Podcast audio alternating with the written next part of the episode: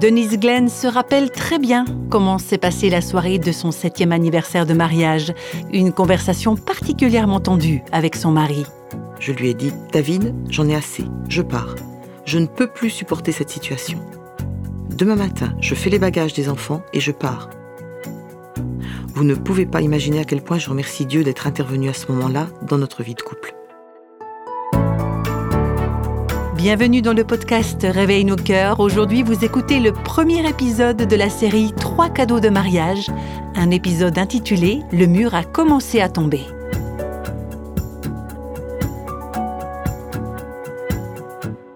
Comme vous le savez à Réveille nos cœurs, notre but, c'est d'aider les gens, et les femmes en particulier, à vivre la plénitude et la liberté en Christ. Euh, pour qu'elles aient une vie qui porte du fruit. Ce qui compte pour nous, c'est les relations.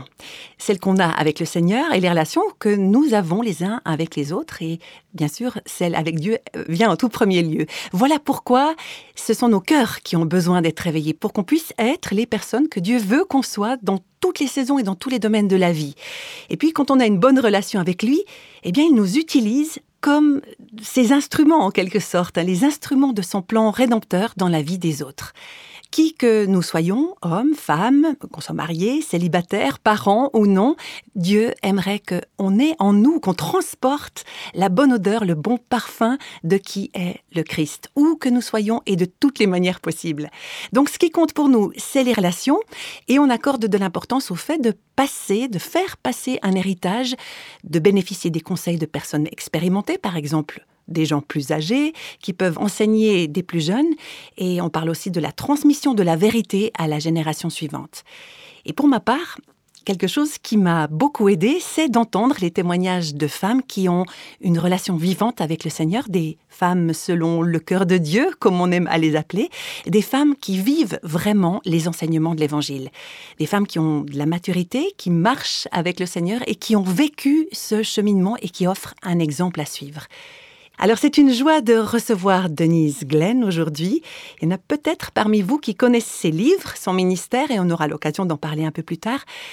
Denise, c'est une femme selon Dieu, c'est une femme mûre que Dieu utilise particulièrement pour aider les jeunes femmes à vraiment connaître le Christ et à vivre une existence qui lui fasse plaisir dans tous les domaines de la vie.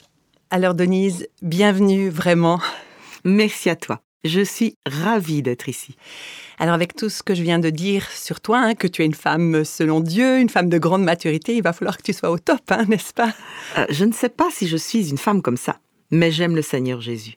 Il m'a emmené vivre une aventure que j'aime raconter.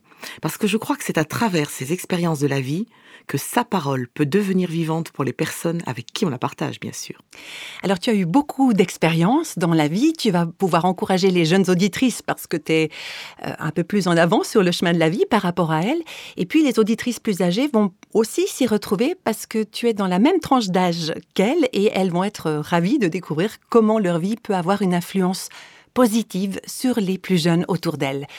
Voilà pourquoi on aimerait que tu nous parles de ton cheminement.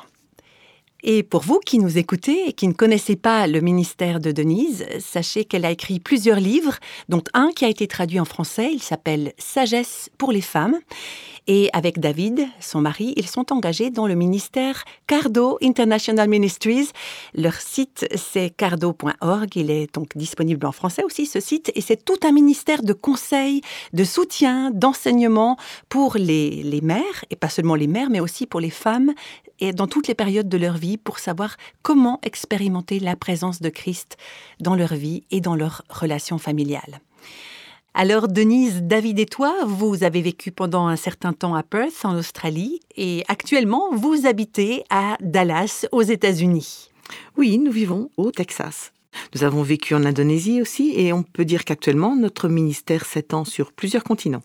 Et vous avez des enfants et des petits-enfants. Oui, nos trois filles qui habitent aux États-Unis, elles sont toutes dans la région de Houston. Et nous sommes les heureux grands-parents de huit petits-enfants, pour l'instant. Quand on a préparé ensemble cette série de trois émissions et que je t'ai demandé de me parler de ton couple, ton regard s'est littéralement illuminé. On voit que tu aimes vraiment David de tout ton cœur.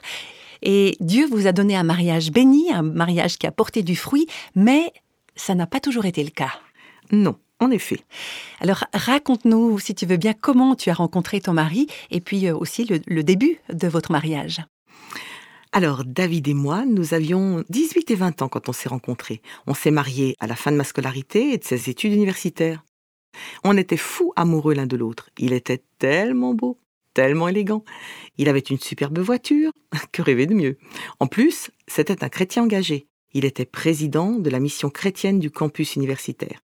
On allait tous les deux à l'église chaque dimanche, on venait tous les deux de l'ouest du Texas. Pas juste du Texas, mais de l'ouest du Texas. Pour nous, ça voulait dire beaucoup.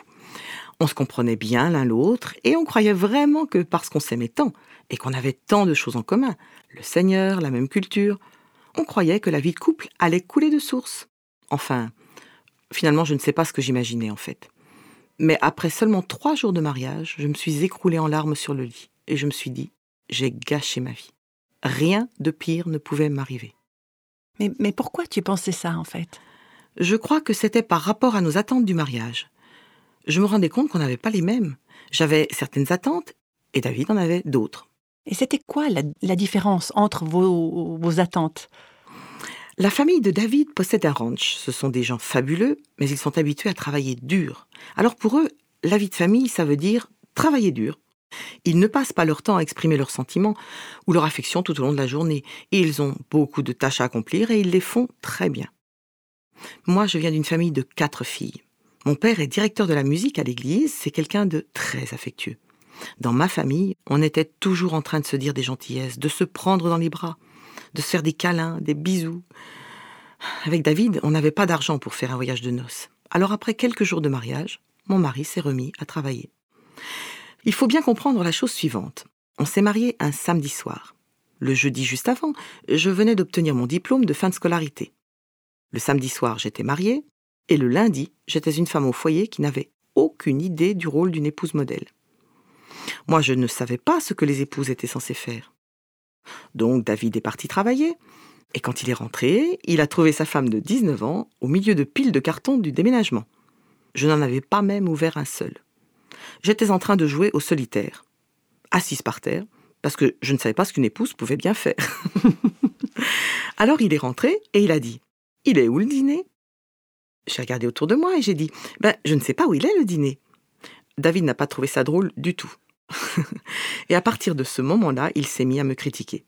Ça, c'est sa version. C'est lui-même qui le dit, je ne suis pas en train de le critiquer derrière son dos. Alors il a commencé à m'expliquer ce que les épouses devaient faire. Il avait des attentes qui venaient de ce qu'il avait observé chez sa mère, qui est un véritable cordon bleu et qui coud elle-même les cravates en soie de son mari. C'est une femme incroyable que j'aime beaucoup, mais je ne lui arrivais pas à la cheville. Moi, ce que j'avais comme attente, c'était que mon mari rentre du travail, qu'il me dise à quel point j'étais merveilleuse, qu'on allait bien s'amuser tous les deux, et qu'on était en route pour une lune de miel qui allait durer au moins 50 ans. non mais c'était quoi cette histoire de travail? Alors, tu vois, dès le début, on a été tous les deux très déçus dans nos attentes. Mon chevalier servant est brusquement tombé de son cheval. Mais toi, tu te doutais pas du tout de, ça quand vous sortiez ensemble? Non, pas du tout, parce que quand on se fréquentait avant de se marier, on n'avait rien à voir avec les attentes, ni même les responsabilités du mariage. Moi, j'étais adolescente, je mangeais encore à la cantine, je vivais encore dans un dortoir.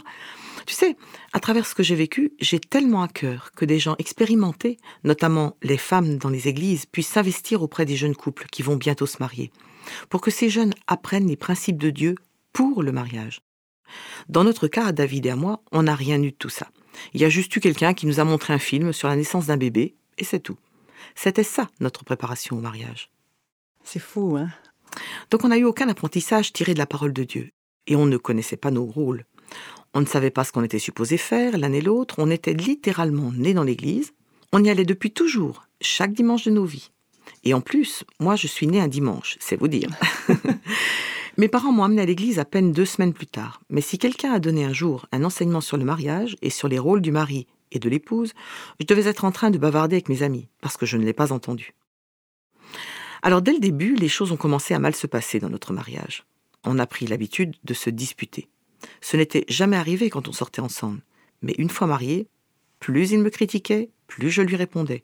Donc on s'est retrouvé dans un cercle vicieux, négatif, critique, et moi, j'ai fermé la porte de mon cœur. J'ai construit un mur contre mon mari.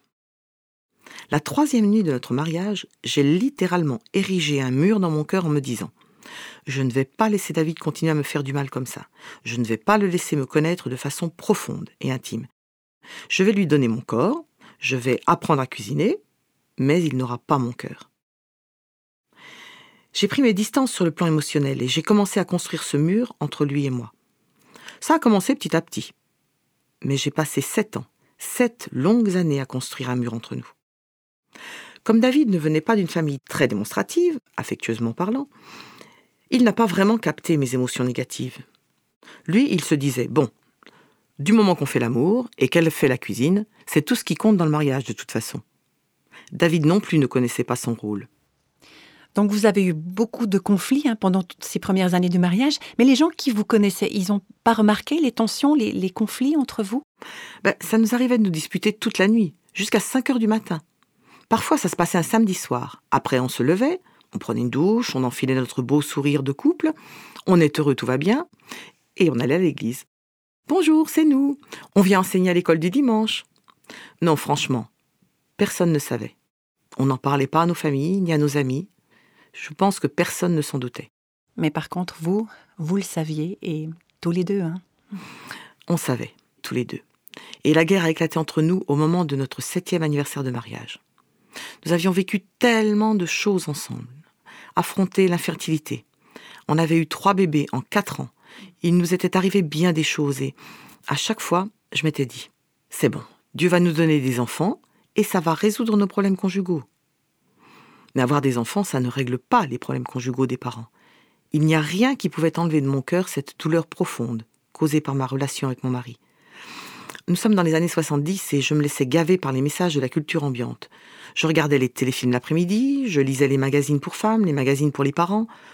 Tout ce que je lisais et tout ce que je recevais du monde me disait Tu es une femme forte, ne laisse personne te dire ce que tu dois faire. Si tu n'aimes pas ton mariage, pars tout simplement. Et ça, ça t'est arrivé de, de le penser? Oh, tout le temps. En fait, je menaçais de partir. Après environ cinq années de mariage, j'ai commencé à menacer David de le quitter. Lui ne me croyait pas parce qu'il savait qu'en fait, je n'y pensais pas vraiment sérieusement. Mais au moment de notre septième anniversaire de mariage, je me rappelle exactement la date. C'était le 6 mai 1979. Ça faisait sept ans qu'on était mariés. Nous sommes à table, je regarde mon mari, je lui ai dit David, j'en ai assez, je pars. Je ne peux plus supporter cette situation. Demain matin, je fais les bagages des enfants et je pars. Vous ne pouvez pas imaginer à quel point je remercie Dieu d'être intervenu à ce moment-là dans notre vie de couple. Je sais que nos parents ont toujours prié pour nous depuis le début, et je sais que Dieu est intervenu. Parce qu'à ce moment-là, il a parlé au cœur de mon mari. David n'a pas voulu accepter ma décision. Il y a peut-être des hommes qui sont en train de nous écouter et qui voudraient savoir comment reconquérir le cœur de leur femme. Oui, je suis sûre qu'il y en a qui ressentent ça. Hein. C'est vrai, il y en a beaucoup. Et il y en a qui prennent contact avec nous sur notre site internet et qui nous disent Priez pour ma femme, priez pour elle. Elle est prête à me quitter. Eh bien, le soir de notre septième anniversaire de mariage, mon mari a pris position. Et pour la première fois, il a assumé son rôle de chef spirituel de notre foyer. Il m'a regardé et il m'a dit Non, tu ne vas pas partir. Tu ne vas pas faire ça à nos enfants mais je ne sais pas ce qu'on va faire. À cette époque, les associations chrétiennes qui aident les couples et les familles à appliquer les principes de vie biblique commençaient tout juste. Nous, on ne les connaissait pas, ces ministères. On ne savait pas ce que Dieu allait faire pour sauver notre mariage. Mais ce soir-là, David m'a dit Tu sais quoi? Tu ne vas pas me quitter. Ce qu'on va faire, c'est rentrer chez nous. On va se mettre à genoux à côté de notre lit et on va faire une prière. Juste dire deux mots parce que Dieu n'a pas besoin qu'on dise plein de phrases théologiques ce soir. Alors on est rentré chez nous et nous avons prié, pleuré. Au secours Seigneur, au secours. Et dès qu'on a eu cette attitude d'humilité, dès qu'on s'est agenouillé et qu'on a crié à l'aide, Jésus est intervenu immédiatement. Bien sûr, ça n'a pas été instantané. Nos problèmes de couple n'ont pas été réglés en une seule nuit. Mais c'est là que le processus a immédiatement été enclenché. On a commencé à se rapprocher l'un de l'autre et le mur a commencé à s'effriter. David s'est humilié devant le Seigneur. Il m'a demandé pardon et moi aussi, je lui ai demandé pardon. C'est ce soir-là que le processus de guérison a commencé. Mhm. je sais qu'il y a beaucoup de personnes hein, qui nous écoutent en ce moment, qui en sont exactement là où vous, vous en étiez au moment de votre septième anniversaire de mariage.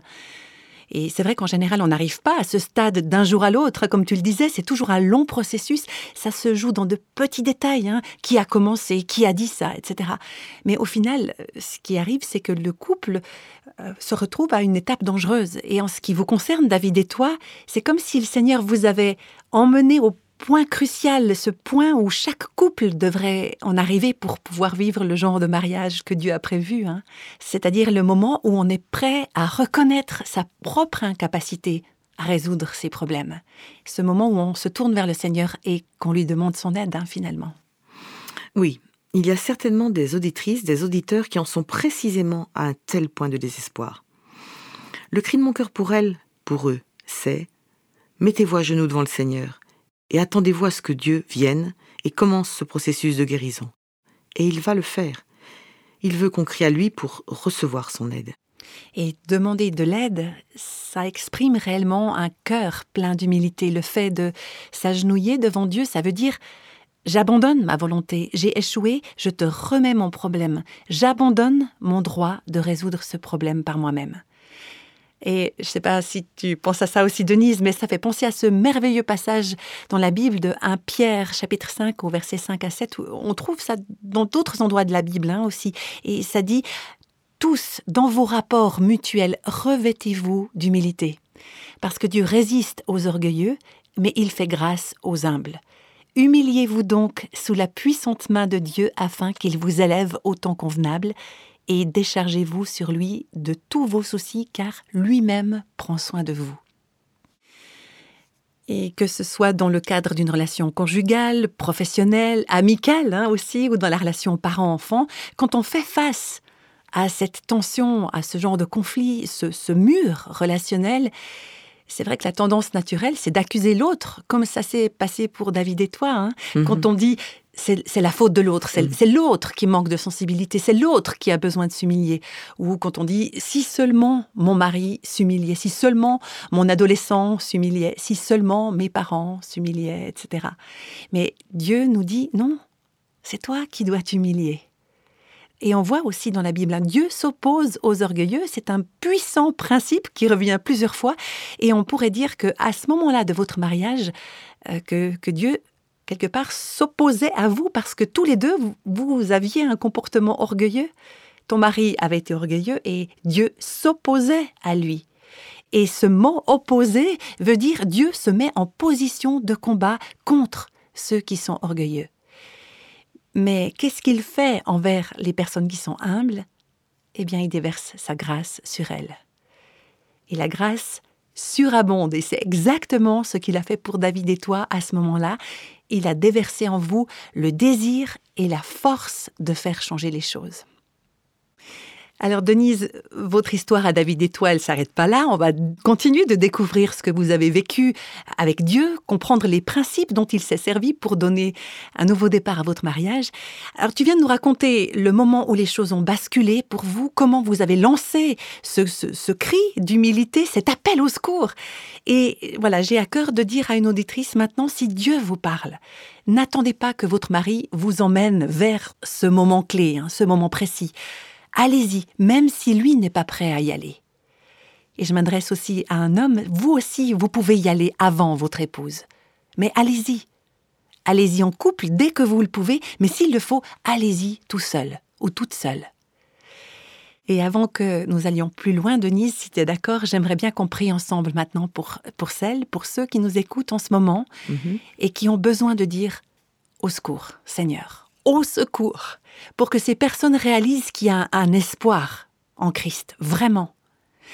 David et toi, ça fait maintenant 37 ans que vous êtes mariés, et tout ce qui est arrivé pendant les sept premières années de votre mariage, eh bien c'est terminé. Dieu a vraiment tout changé, il a tout transformé.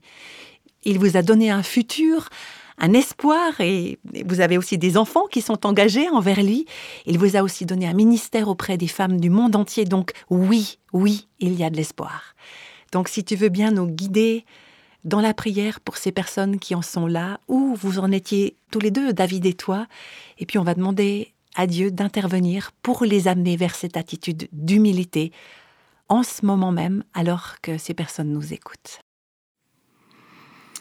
Seigneur Jésus, nous venons dans ta présence pour te parler des personnes qui nous écoutent et dont le cœur est en train de crier à toi. Maintenant. Nous aussi nous crions à toi, avec elles. Nous te demandons d'intervenir dans leur situation personnelle.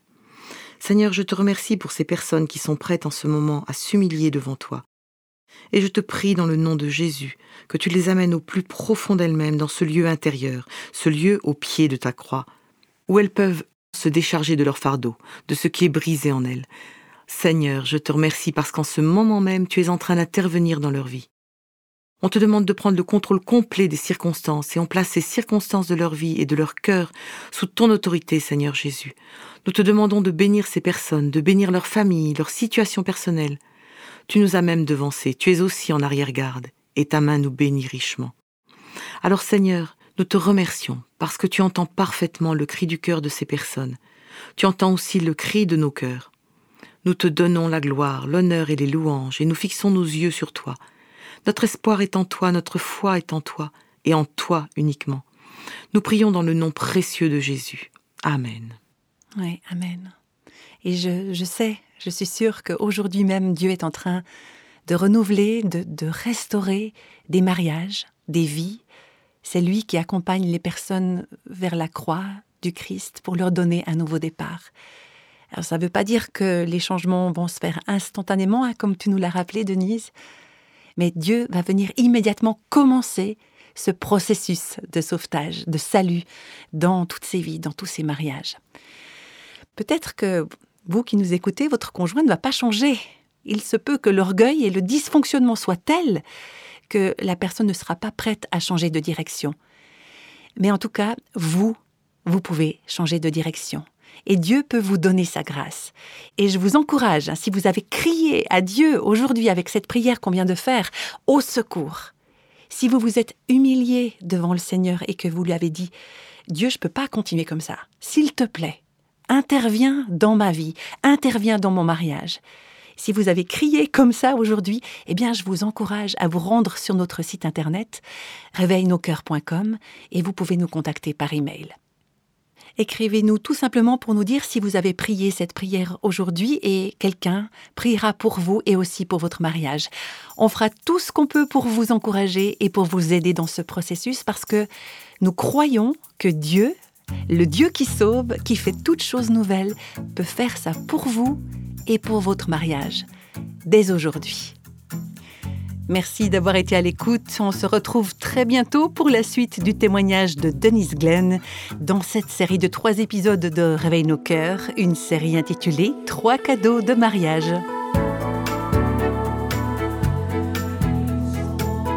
Tous les extraits de la Bible sont tirés de la version Louis II 1910. Réveil nos cœurs est le ministère francophone de Revive Our Hearts, initiative de Life Action Ministries avec Nancy DeMoss Volgemuth avec les voix de Christine Raymond et Anne Rigoni.